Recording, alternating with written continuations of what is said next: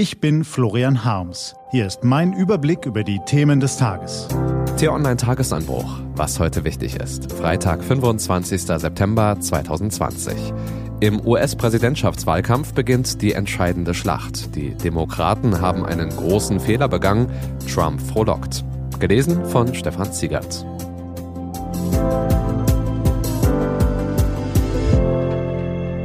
Bevor es losgeht, ein kurzer Spot.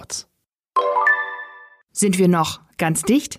Immer mehr Menschen leiden an Osteoporose. Deshalb braucht es die Aktion Knochenstarkmacher. Informier dich auf Aktionsbündnis-osteoporose.de.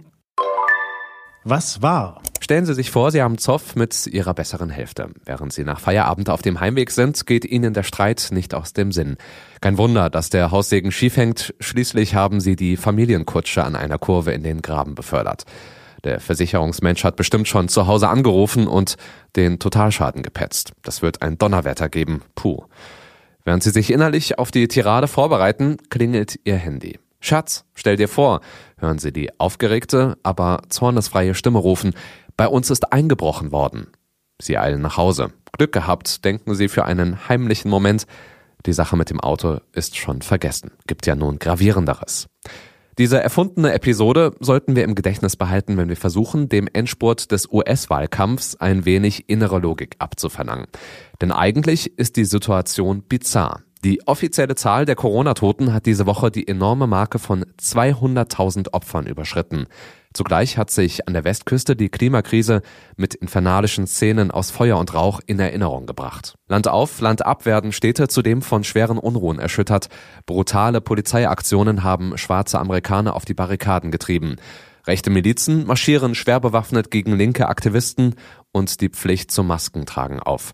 Man sollte meinen, in so schwerem Fahrwasser hätten die US-Bürger sich längst ihre Meinung zu Schiff und Steuermann gebildet. Aber der Tod von Ruth Bader Ginsburg, der hochbetagten Richterin am obersten Gerichtshof, mischt alles wieder auf. Nach einigen Tagen der ziellosen Aufregung wird nun klarer, welche politischen Folgen ihr Ableben haben wird. Präsident Trump hat im US-Senat die erforderliche Mehrheit zusammenbekommen um den Posten am obersten Gericht noch vor dem Wahltag am 3. November neu zu besetzen. Eine von Herrn Trump vorgeschlagene Kandidatin soll die Konservativen unter den Richtern stärken. Als Favoritinnen gelten Amy Coney Barrett und Barbara Legua. Wer es am Ende auch wird, die neue im Team wird die Balance nach rechts verschieben, wenn über Entscheidungen abzustimmen ist. Für den noch Präsidenten eilt die Angelegenheit auch persönlich, denn es ist dieses Gericht, vor dem der Streit landet, falls das Ergebnis der Präsidentenwahl in knapp sechs Wochen auf der Kippe stehen sollte. Vor allem entscheiden die erlauchten Geister jedoch über die großen Richtungsfragen der Gesellschaft. Das Drama um das oberste Gericht hat also ohnehin Gewicht, aber jetzt wird es auch zur entscheidenden Schlacht im Wahlkampf. Erfolglos hatte Herr Trump bisher versucht, sein Versagen in der Corona-Krise durch andere Themen zu vertuschen. Aber jetzt auf einmal große Emotionen, wüste Drohungen, ein erbittertes Ringen um den Sitz im Supreme Court. Als wäre das Geschenk nicht schon groß genug, leisten die Demokraten den Republikanern auch noch kräftig Wahlkampfhilfe. Unfähig, Trumps Wunschkandidatin auf dem Weg zur Richterbank zu stoppen, breitet Joe Bidens Partei öffentlich ihre Rachepläne aus. Wenn wir erst einmal die Wahlen gewonnen haben, zetern einige aus ihren Reihen, dann werden wir das oberste Gericht aufblähen. Wir schaffen dort nämlich zusätzliche Richterposten und besetzen sie mit unseren eigenen Kandidaten, bis wir dort wieder die Mehrheit haben.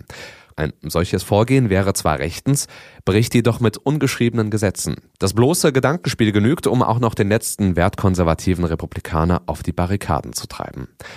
Das Schreckgespenst eines taktisch aufgeblähten Gerichts gibt den Republikanern Rückenwind. Seit Monaten hat Profi-Propagandist Trump die mehr verbreitet, sein Gegner, der depperte, senile, unfähige Opa Biden, werde allenfalls als Frühstückspräsident ins Weiße Haus einziehen. Unter dessen trübem Blick würde sich eine Horde Linksradikaler des Staates bemächtigen. Nichts spielt dieser kruden Propagandastrategie mehr in die Hände, als öffentliche Planspiele der Demokraten, das oberste Gericht so lange umzubauen, bis das Ergebnis passt. Danke, grinst der Donalds und freut sich sogar über die Fäuste, die sich ihm entgegenrecken. Ach ja, die Pandemie wütet noch immer. Täglich fallen ihr 800 Amerikaner zum Opfer. Man hat es fast schon vergessen. Was steht an? Die T-Online-Redaktion blickt für Sie heute unter anderem auf diese Themen. Erstmals seit Beginn der Corona-Pandemie wollen Klimaschützer von Fridays for Future heute wieder weltweit auf die Straßen gehen. In Deutschland haben sie mehr als 400 Protestaktionen angekündigt. Vor den Tarifverhandlungen im öffentlichen Dienst ruft die Gewerkschaft Verdi zu weiteren Warnstreiks auf. Betroffen sind Stadtreinigungen, Verkehrs- und Hafenbetriebe. Und heute vor 50 Jahren ist der große Erich Maria Remarque gestorben. Er schrieb 1928 den Antikriegsroman Im Westen nichts Neues, der auch zweimal verfilmt wurde.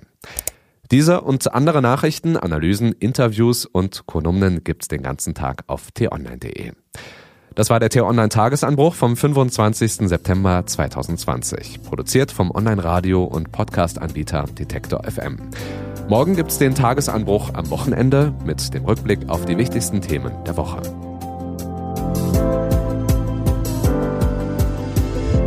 Ich wünsche Ihnen einen frohen Tag. Ihr Florian Harms.